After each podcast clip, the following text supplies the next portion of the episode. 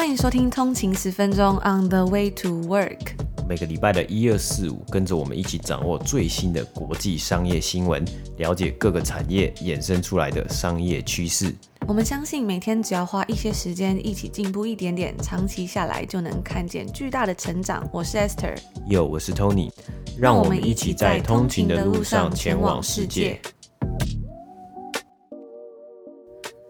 大家早安，今天是一月二十一号，星期五，欢迎回来通勤十分钟。大家早安。那很快了，又到了这一个礼拜的最后一个工作天，星期五啊，觉得心情特别的雀跃的那种感觉。对啊，那除了今天我们到了这个工作的最后一天，心情非常雀跃啊，另外一个该雀跃的一个原因啊，就是说今天又再度的来到了我们呃每个月的好书分享时间呢。啊，除了今天的好书分享之外呢，开心的原因呢，是我们同时也会举办我们 Podcast 订阅用户的每个月抽书活动。那这个月呢，我们要抽出的书是我们先前有分享过的两本书，也是我跟 Esther 非常喜欢的两本书啊。第一本是跑出全世界的人，Nike 创办人菲尔奈特梦想路上的勇气与初心。这本书是我非常喜欢的一本传记啊，它是由 Nike 创办人 Phil Knight 分享他自创办 Nike 就是从零到一的故事啊，里面有许多的商业哲学以及。球鞋相关的趣趣闻啊，那另外一本书呢是刚结束审判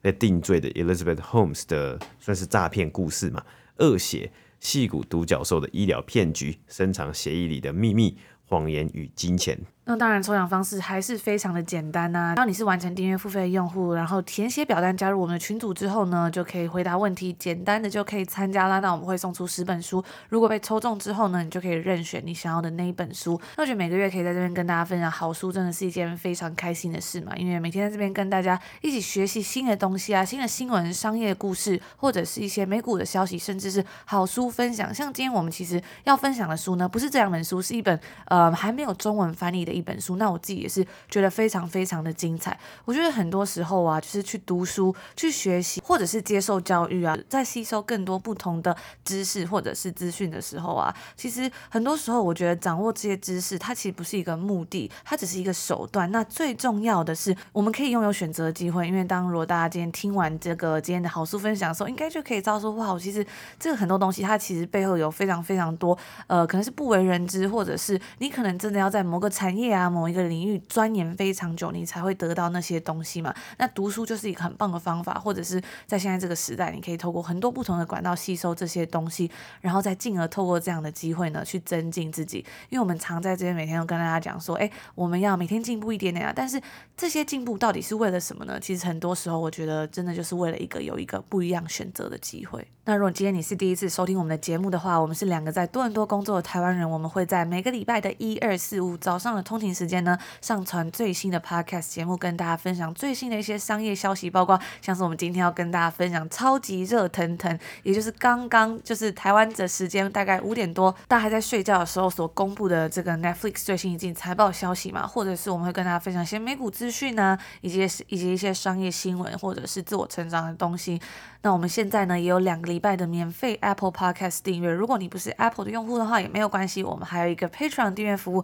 它的内容其实是一模一样的。那你只要开启这个订阅 VIP 啊，除了每个礼拜一、二、四的节目之外呢，还有一些额外的福利哦。详细内容可以在我们的 Show Notes，也就是下面点开那个连接的地方呢，我们的官网里面都有详细的跟大家介绍。那也非常期待大家可以一起加入这个通勤族的行列。在星期一的时候呢，跟大家分享过串流平台 Netflix 要在美国以及加拿大调整他们的订阅价格嘛。那在消息一出之后啊，它的股价也跟着上涨。那紧接着这个周一的新闻之后啊，我们接下来就要跟大家分享超级热腾腾北美时间今天的盘后，也就是大约在台湾今天凌晨五点才公布的 Netflix 最新一季第四季的财报。那在这个它最新一季财报之中啊，显示了它在第四季营收以及获利方面的表现都是十分的出色。但是由于订阅用户的增长速度放缓，导致它的股价呢在盘后交易中是暴跌了十八个百分比。那这几乎已经是跌到它在二零二零年，就是前年六月的价格了。这一年多来，好像在坐云霄飞车一样，以为冲上了天，然后又回来了。就像最近的纳斯达克指数跟许多的科技股股价修正一样。那我们今天呢，就稍微来看一下该公司在这一季的表现怎么样。首先呢，我们就来分享几个重要的数据。本季的每股盈余 EPS 是一点三三块美金。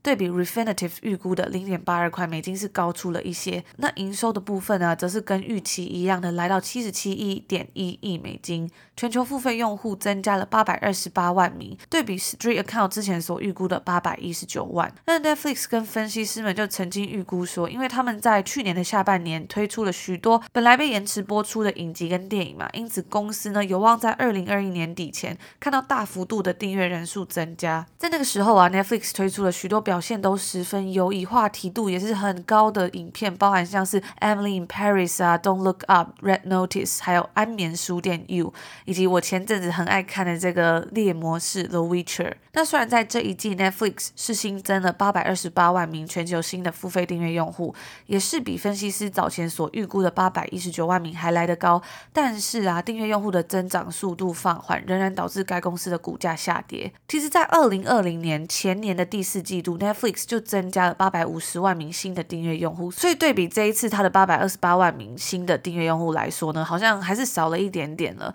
那该公司还表示说啊，到二零二二年，也就是今年的第一季，预计可以增加两百五十万名用户。而在二零二一年的第一季度，当时啊，其实是增加了三百九十八万名，哇，这个落差似乎就有点大了。那 Netflix 又表示说啊，在今年的第一季，他们将会有更多的内容推出。然后在三月份的时候呢，我们也可以看到有许多新影片的首映。像我之前有看过一个小说改编，然后还蛮好看的，算是那种历史古装剧《Bridgerton》，也将在三月底的时候推出。那 Netflix 也有提到说啊，跟其他公司的竞争变得更加激烈，其实也是导致他们增长速度放缓的原因之一。虽然在过去，该公司曾经有说到过，那些竞争对手像是 Apple 以及 Disney Plus，其实不会实质上影响到公司的成长。不过目前看来，似乎不是这样子了。那他们还表示说啊，谈到这种休闲娱乐、打发时间的东西，消费者总是有数不清的选择嘛。在过去这二十四个月之中啊，全球的娱乐公司都如火如荼的在开发属于自己的串流平台，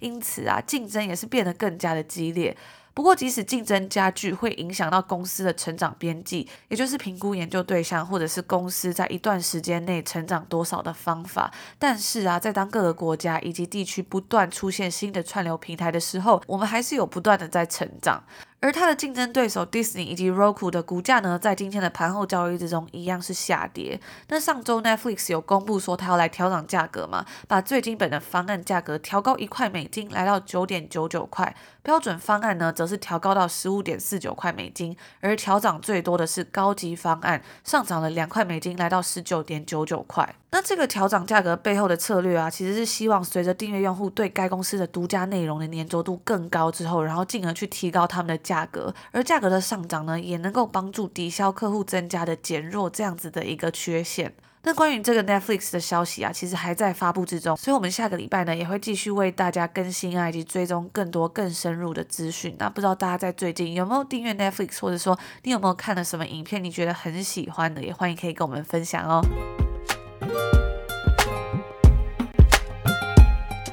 今天的第二则新闻呢，我们就再度的来到我们每月的好书分享的环节啊。那我们每个月呢都会分享一些好书。那除了好书之外呢，我们的付费的订阅用户就跟我们刚刚开头有提到嘛，我们会抽出每个月会抽出十本书给我们专属的呃付费订阅的 VIP。那大家也可以在我们的 IG 啊，或是跟我们聊聊天的时候呢，分享一下你最近在看的什么好书。因为进到二零二二年新的一年。有没有什么目标？说想要读什么样的书啊，或是对哪一类的哪一类型的书比较有兴趣的，也可以跟我们分享看看。像我们在我们的 Slack 群组上面也有很多通勤族分享，大家最近在看什么书嘛？我我觉得大家看的书真的都很不一样，那可以互相交流呢，也是一件很棒的事情。那我在去年底的时候呢，就是上个月十二月的月底啊，我们在 IG 上面有做一个。呃，vlog to New Year's Eve 嘛，那就每天呢，从圣诞节到新年跨年的时候呢，每天都有一个差不多六十秒的小短片。那在其中一个小短片，我就稍微的透露过啊，就是我在假期的时候，去年底的假期的书单之一的书。今天我们要介绍书，它的书名叫做 Nothing But Net。它的副标题呢是 Ten Timeless Stock Picking Lessons from One of Wall Street's Top Tech Analysts，所以它是一本还蛮新的书。它的作者叫做 Mark Mahoney。这一位 Mark 呢，他是一位专门负责呃 cover 科技产业，特别是网络这个区块的分析师啊，已经有二十五年的分析师的经验啊。所以在这本书中，他就是分享他过去二十五年来的经验累积所产生对于投资股市啊，特别是网络成长股 Internet Stock。的心得和整理。那首先我们来讲一下 Mark 担任的分析师的职位啊，更准确的来说，他叫做 Sell Side Analyst 卖方的分析师。那卖方分析师在做的事情啊，就是他会去 cover，他会负责去研究可能呃一个数目就是一个数量的同一个产业的上市公司。可能这个分析师他是 cover 五十间，他是 cover 八十间，或是他 cover 任何数数目，就一群呃。一个 group 的上市公司，然后写出它基于整体市场啊、公司状况啊、包括财务状况以及商品内容和管理阶层等等的，还有股价的研究报告。啊，就是我们在节目的上面呢、我们播报呃，可能看到财报中这些公司的真实数据以及分析师的预估啊。这个分析师的预估呢，通常就是去采取平均卖方分析师所做出来的预估，而综合这些数据啊，这些分析师会进而对。这一间啊，他们呃目标的上市公司给出特定的股价的评级啊，像是买入这间公司的股票，或是卖出这间公司的股票。但是重点来了，因为它叫做卖方分析师嘛，等于就代表啊会有买方分析师，就是一买一卖嘛。啊，买方分析师呢叫做 buy side，卖方分析师 sell side analyst 通常是属于投资银行啊或是券商等等的。就是我们在这几天有跟大家分享的这些投资银行啊，像是 Goldman Sachs 啊、Morgan Stanley 啊，他们写出来的一些对于市场的展望的一些报告嘛，或是预期的呃研究报告。他们主要的研究内容呢，这些 sell side 啊，他们主要研究内容就是给买方，例如机构投资人、基金公司等等的来看。那大家如果对于这个市场展望有兴趣的话呢，也可以往昨天还有前天那个集数去听听看。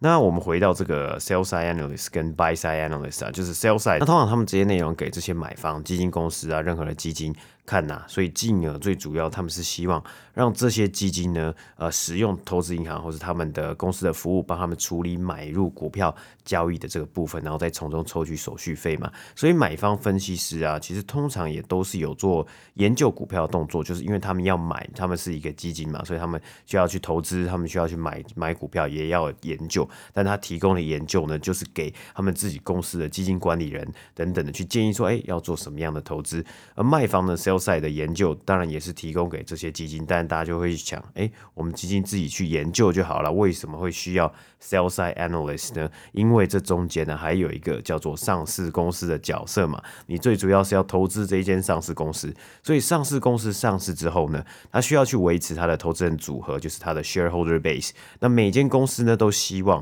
啊、呃，应该每间公司啊都希望你可以有好的。稳定的投资人不是那种哇哇拿了一拿公司一大堆股份，然后就突然冒冒出来说哦，我们要做这个，这我做做那个之类的，这个东西呢就叫做 activist 嘛。那因此上市公司呢会希望有 sell side analyst 卖方的分析师，是因为这些 sell side 跟买方就是 buy side 基金等机构投资人他们有一定的关系。所以这个 sell side 呢，可以帮助上市公司跟机构投资人 buy side 来见面，讨论是否会长期投资公司等等的这些内容啊。所以像现在在财报季嘛，所以通常财报季一间公司公布财报之后呢，它的内部啊可能会有一个礼拜或是之后的一两天会非常忙，因为他们希望呢会可以跟直接跟投资人呃面对面的会面，然后详谈一些财报后的内容啊等等的。所以啊，通常我们在财报季的时候啊，我们看这个财报的电话会议啊，上面里面有说哦，有分析师提问的部分嘛。基本上这些分析师呢，都是卖方的分析师 （sell side） 的。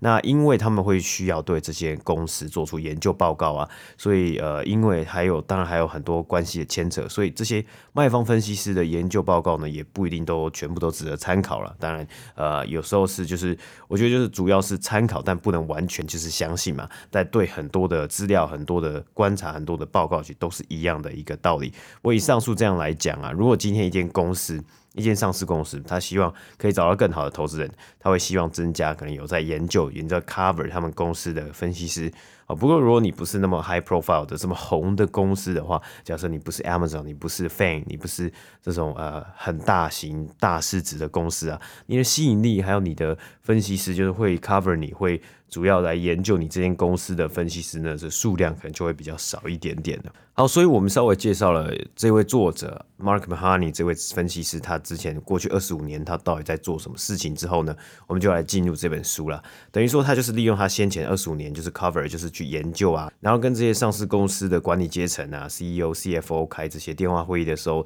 的交流的经验，来去跟大家介绍一些他整理出来他认为的投资法则。那当然，投资是一个非常非常大的主题嘛，股市是非常的非常大、非常广泛，所以他在这本书提到，主要是以他在观察科技网络股为主，而因为他也是他也是一个人而已嘛，所以他在做正确的决定的时候呢。也有哦，在做出正确决定之余，当然也有预估错误的时候。我们在最后最后再来讲一下啊。因此，对于投资来说，他也在开头提到，当然你选到不好的股票，绝对会见血，绝对会亏钱。但是有时候挑到好的股票，也会有亏钱的时候，因为时机呢，或许是也蛮重要的一个部分。再来就是另外一个观念，在他的书里面有提到，就是跟我们的节目息息相关呢，就是跟着财报的结果去投资。的这一个点呢，我一直觉得啊，其实财报很好玩嘛，毋庸置疑，我们也很常真的就是在报财报，但是也不难发现呐，因为应该有的公司，它会因为可能短期你有投资人的压力啊，有股价的压力，所以他去选择满足了这些短期的成效，满足这些短期股价的呃状态，而可能忽略了长期的发展。以 Amazon 这间公司为例啊，我们从现在往回头看呐、啊，从今年这个时间点往回头看哇，去拉它的股价的这个走势图，一定会知道它是一件非常成功的公司嘛。那它的这个股价的成长，也让很多投资人一定很开心啊。如果一开始有呃在它的 IPO 的时候有投资的啊，或是在什么时候有投资，哇，赚了好多钱。但是呢，在网络泡沫化 dot-com bubble 两千年前后啊，亚马逊可以说是一直被看衰啊。虽然我们像之前介绍了，呃，有读过，我们有读了这么多年的这个 Amazon 的 Jeff Bezos 写的股东信。他是有写到，他每一年的信他都有写到，而我们要看 long term，我觉得每一年呢都是新的这个第一天嘛，day one 嘛。但是我们去看这间公司 Amazon 从两千年到二零一零年的股价，它是花了十年的时间呢，才回到他们泡沫化之前一九九九年的股价高点。所以十年的时间差别啊，跟每一季在看财报。会不会有人就放弃不想投资？也会有嘛。所以这个时候呢，就是我稍微想要提到这个长期跟短期的一个差别。啊，另外一个就是你根据单一季的财报去投资。呃，会不会这个波动更大呢？以亚马逊为例啊，在二零一五年到二零一八年间，它的股价成长了三百八十六 percent 呢。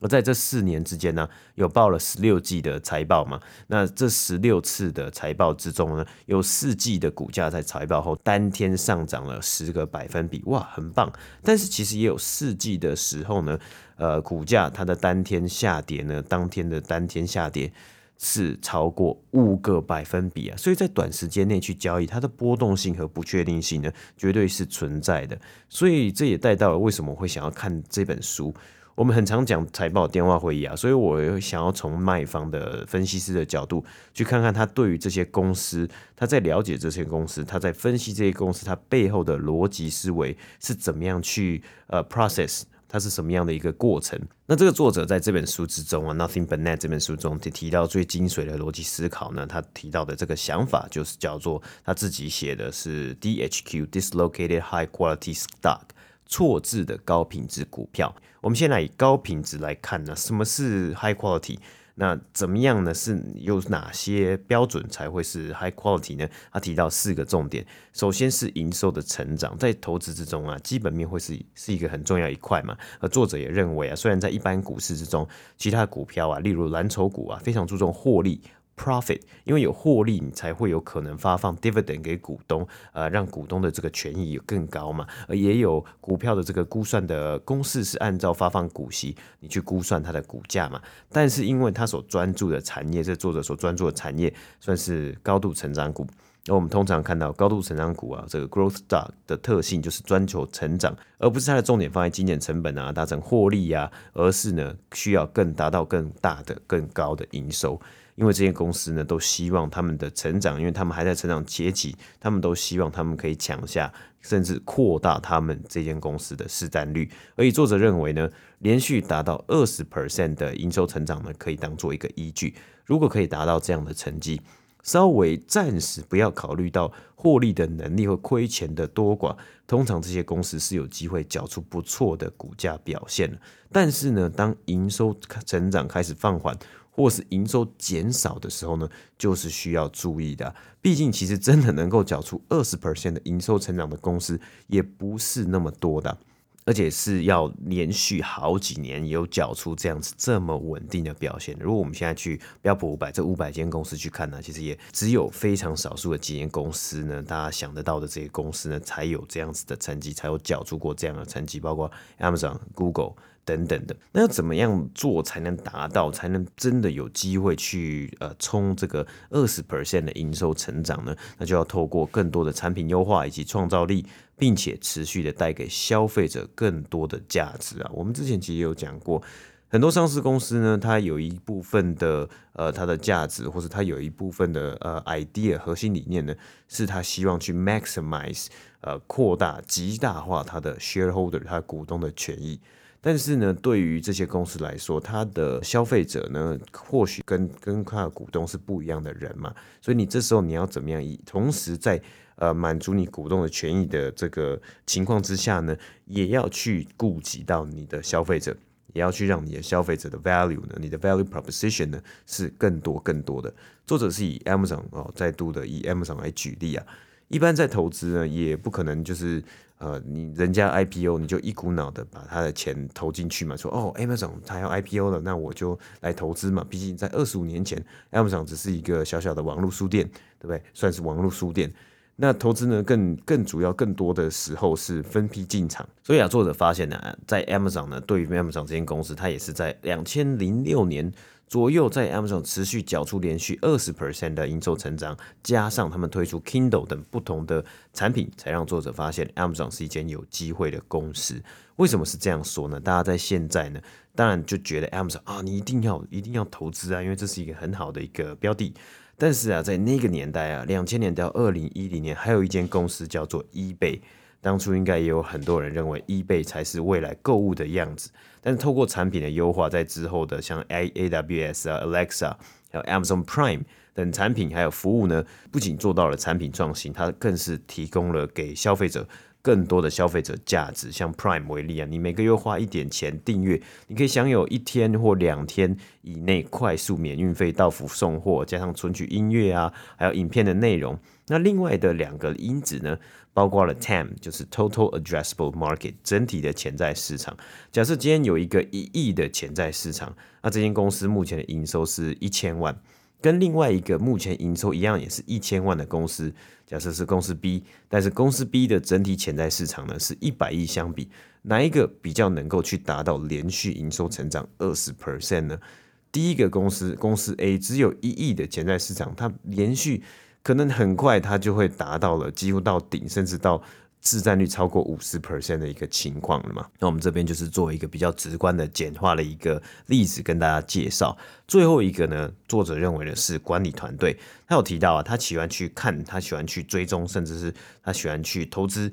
看，呃，这个有创办人领导的公司，像是 Netflix，它目前的共同 CEORehasting 嘛，就是它的创办人。虽然今天财报出来，股价是有点举牌后股价，但是以 long term 来说啊，Reed Hastings 的远见，这过去二十年的远见，以及对于串流的想象，也算是颠覆了整个市场嘛。他们也是有达到过，这是缴出连续二十 percent 的营收成长的表现嘛。所以啊，因此啊，如果你往回看十年前哦，或是十五年前进场投资 Netflix，应该都还是不错的一个投资啊。因此，我们讲完了作者认为高品质的公司的一些定义之后呢，我们就提到 dislocated，就是它的 DHQ 的这个第一个字 dislocated 错字的这边呢，它指的是股价的错字，例如突然修正个二十到三十 percent。这个时候算是一个时机，你或许可以进场，但这样的时机呢，投资人可能也要自己来做功课了。假设今天当一间公司的股价在上涨一百 percent 后，它下跌了二十 percent 到三十 percent，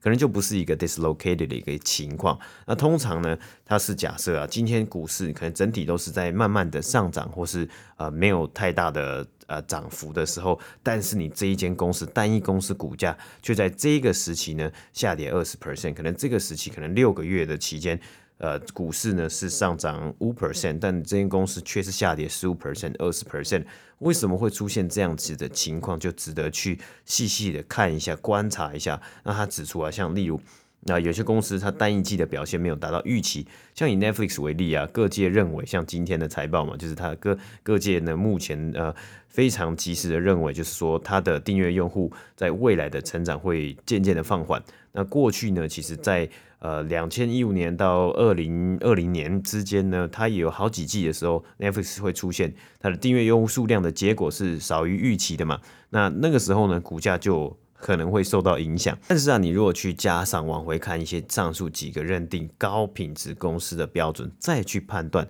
是否值得进场呢，或是需要止损，所以。呃，有时候下跌呢，大家会说是一个双面刃嘛，它是哎，真的你好像要止损了，你要出场了，但有人会认为它是一个加仓的一个好机会嘛。当然，我觉得我们这边还有他书中要讲的重点呢，就是这个市场啊，这个整体的这个变动真的是非常的大嘛，所以其实最主要还是像哎，跟我们节目的初衷一样啊。这精神一样，你要去做功课，要去了解不同面向。那我们也很开心呢，可以在这边跟大家啊、一起在有这个平台一起学习啊，不是因为哦谁谁谁今天讲了什么东西，我们就要去跟着要做这些事情啊。我觉得更多的是其实是去享受这个做研究啊、做功课、查资料的过程。这样呢，当你找到了一件真的很工很不错的机会的时候呢，你更能达到或是更能有这种满足感或成就感吧。那这本书呢，大它大概是在。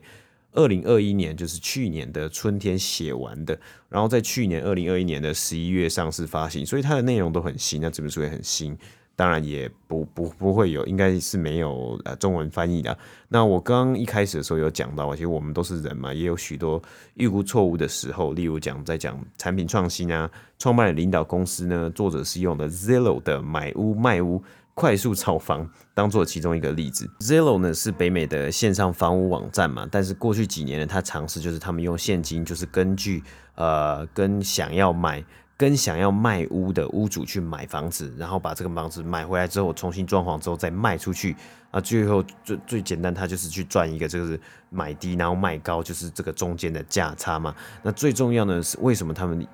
觉得这是一个不错的一个 business model 呢，因为他们是提到啊 Zero 或是市面上其实还有很多家公司都是有他们自己的模型，他们的 AI 算出这些房屋的价值，还有未来他们可以卖出的价值，但最终呢，因为在去年。呃，美国的房市是非常的热，价格不太稳定啊。Zillow 决定退出这样的市场，它股价也是一路下跌。那当时呢，其实这一个这位分析师他在写的时候呢，可能还没有出现这样的情况，但他认为呢，这是一个机会，这是一个很好的机会。主要原因之一呢，也是 Zillow 的这个领导人呢，他的 CEO 们也都是 Zero 的创办人。所以啊，这也带到了，就是大家都是一般人，有时候在做预估啊，在做这个呃判。决定的时候啊，一定也都会有这个准确度的一个差异嘛。但是我觉得真的还是最重要的，就是去了解这些 professionals 这些金融的呃分析师，他的逻辑思维是什么，他是怎么样去思考，他认认定的，他看的这些价值呃公司的价值，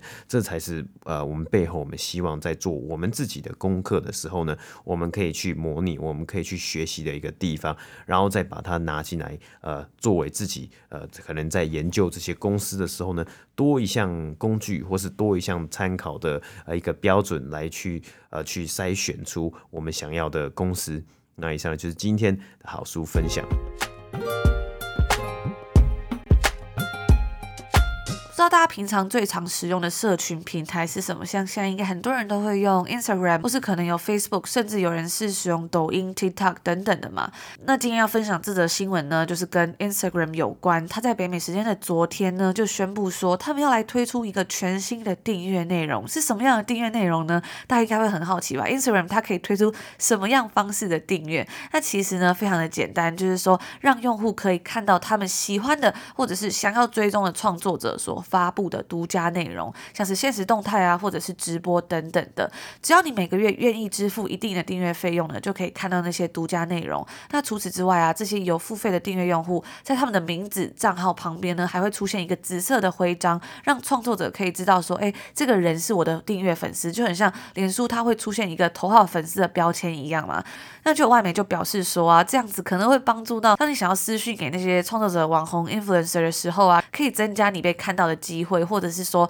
诶，当你在这些你的 follow 的对象的下面留言的时候，你也可能更容易的可以被看到。那这个订阅方案呢，也能够帮助那些创作者找到商业模式，或者是更贴近自己的粉丝。而这个功能呢，一开始啊，它只是一个只对美国的十个创作者所开放的一个测试活动。Instagram 就认为说这是它的 alpha test，也就是说，一般来说呢是只供内部测试使用的内容。它其中有包括像是星座专家，或者是奥运银牌体操选手，还有篮球员啊、演员、模特，或者是数位创作者等等的人在内。透过这个测试啊，让他们可以得到一些粉丝以及创作者的使用心得跟回馈。那我稍微去看了一下，这些 influencer 他们其实。主要的追踪人数呢，大约都是落在十万到五十万之间不等。而创作者们在这个订阅方案之中呢，有八个价位可以选择来定价，它可以设定从零点九九块美金到九十九块美金的每月订阅费用。Instagram 的 CEO 就称赞说，这样子的稳定付款呢，是可以获得可预测收入的最佳方式之一。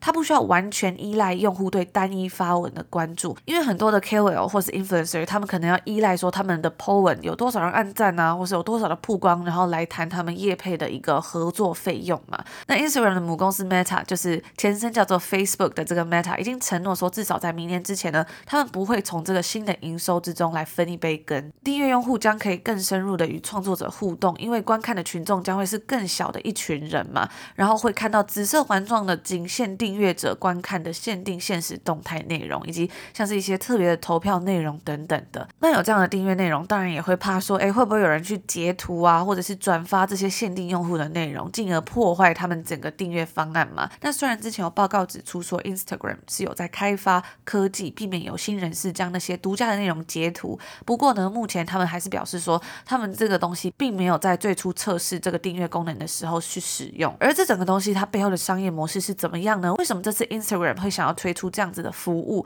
其实是透过这样子的订阅方式啊，它可以激励创作者在他的平台上面制作更多优质的内容，从而去吸引他们的粉丝，花更多的时间在这个社群媒体上面。那目前呢，Instagram 是仅仅排在 Snapchat 以及 TikTok 之后，青少年最喜欢使用的第三大社群平台。那我觉得其实 Gen Z Generation Z 就是 Z 世代或者是新一代的青少年，其实他们使用的这个社群平台好像跟我自己使用的好像就不太一样。因为像我自己也没有在用 TikTok 或 Snapchat，但是其实好像真的还蛮多青少年在使用。那我其实就还蛮好奇，所以通勤族你们其实平常最常使用的社群平台到到底是什么？欢迎你们跟我们分享，或者是你自己比较喜欢、你比较呃习惯使用的一个社群媒体到底是什么？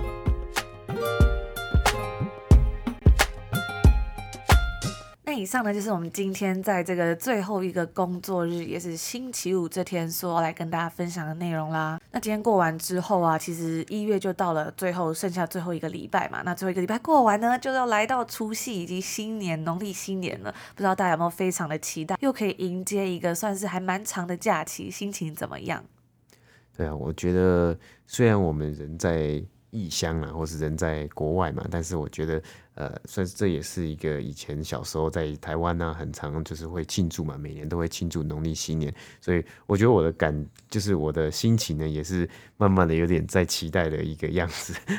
而且我觉得特别好玩的是啊，因为前阵子有跟大家分享到，其实多伦多呢在封城的状态嘛，就是因为 Omicron 这个变种病毒有点严重，所以呢多伦多又宣布说餐厅要关门啊，健身房啊，还有一些室内场所基本上都是不能开的，或者是一些群聚，可能是你跟朋友的聚会呢，可能也不能超过多少人。然后呢，在今天这个时间呢，他们又宣布说，在一月三十一号，也就是下下礼拜一的时候吧，他们要再度开启餐厅，然后可以有 fifty percent of the capacity。就是可以开启一半的容量了。那我自己是觉得非常的兴奋啊，然后也看到网络上很多人就在说，哎，其实这一天好像是除夕夜嘛，所以就是说，因为在加拿大、在多伦多或是在温哥华，其实都有非常多的华人。那其实大家就要过年呐、啊，你如果这除夕夜，或是你在那几天你不开门，大家要去哪里吃饭？或者是说，可能你在农历新年的时候，你会想要买很多年货啊，或者是去跟朋友聚会等等的。哎，这也是一个在加拿大来说，算是应该是蛮重要的节日了。那很开心啊。在今天，我们终于又听到说，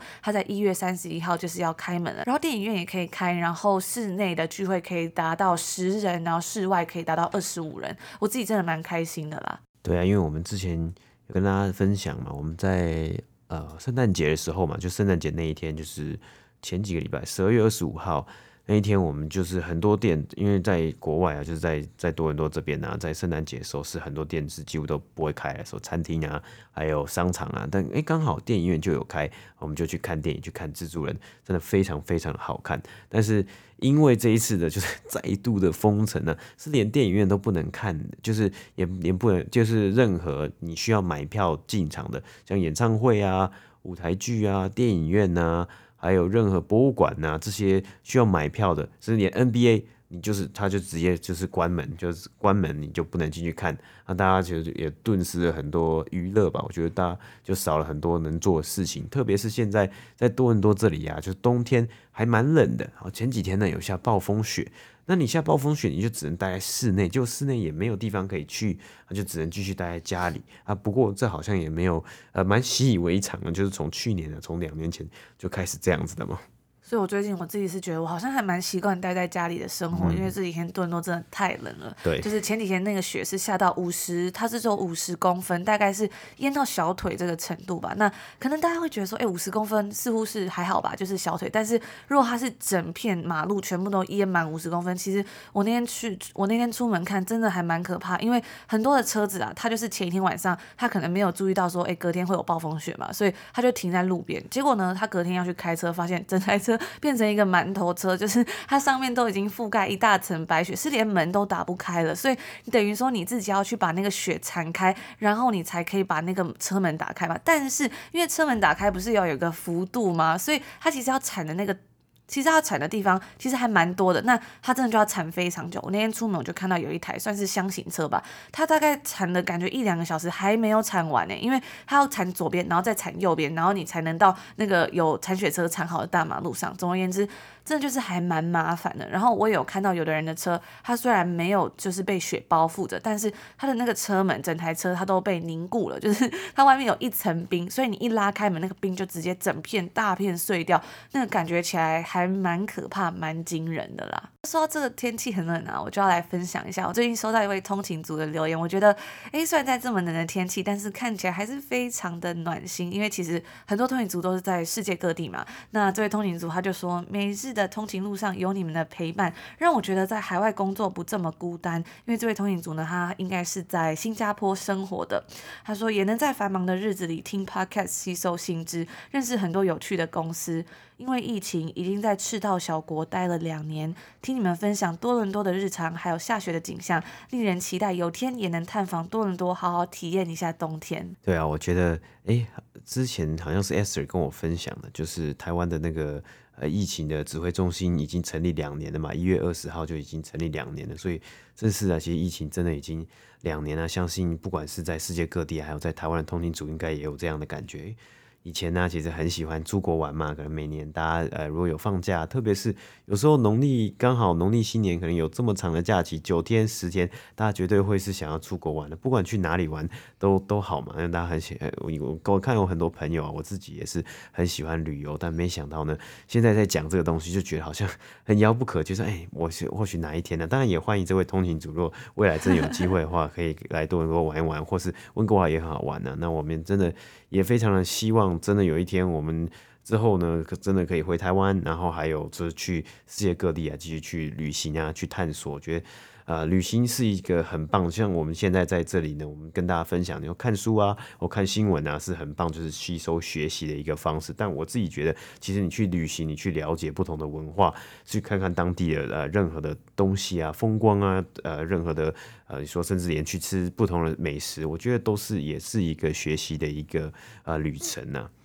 嗯，之前就有跟大家分享到，我自己就觉得说，其实，在大学去西班牙交换的时候，是我人生成长最快的一段时间吧。因为那时候刚到一个陌生的地方，然后一辈子都没有在一个地方生长超过可能半年，然后在那地方待了快要将近一年嘛，然后真的是处理了很多事。我记得有一次啊，因为其实如果你要在西班牙待超过半年以上，其实你就要申请居留证。那那个居留证呢，其实我印象中真的是蛮麻烦申请的。然后那时候就预约到了一个很远的申请的地方，然后那时候才刚去嘛，因为刚去的时候就要办这个东西，所以就是西班牙文可能他们讲很快，我那时候真的还无法完全的听得懂。然后那个地方呢又在非常远的地方，我就搭了火车，然后到了那个地方之后，我又搭 Uber，然后才到了那个就是要申办居留证的地方。但是呢，后来等了很久之后，又因为种种原因，然后没有办成。然后那时候就在那个门口，简直就是我就直接有点想要崩溃大哭的那种感觉，就觉得完蛋了，怎么办？我如果真的再没办成，那我之后会不会算是非法居留？我就会被赶出那个地方。但还好后来也是顺利落幕了嘛。然后除此之外，我觉得还有一个很好玩，就是那时候我刚到西班牙的时候，我就要自己找房子嘛。但是因为很多的东西真的都是全部都是西班牙文，然后那时候又刚好是夏天嘛，所以很多的欧洲人在夏天的时候，他们直接就是整个都会出去度假，所以你就是完全联络不到那个人。那那时候又很急着要找房子，因为要赶快在开学之前找到好好的一个落脚处，所以就觉得啊，很蛮辛苦的吧，就是要一直用 WhatsApp，然后可能人家也不太回啊，或者是就觉得说，哎，可能找到了，但是好像又没有那么满意这样。那我自己最后最后找到那个，我觉得是非常有缘分，我觉得是非常好玩。那时候我在网上就有看到，就在一个西班牙租屋网站上，我就看到一个算是我还蛮喜欢的一个地段，然后也是一个算是百年老屋，就是非常有历史的那种分租房，然后有很多的室友。然后我好像就是传了简讯过去吧，那后来这房东就打电话给我，然后他就噼里啪啦讲了一大串西班牙文。然后那时候我就说好，他就直接约我说你在什么日期，然后几点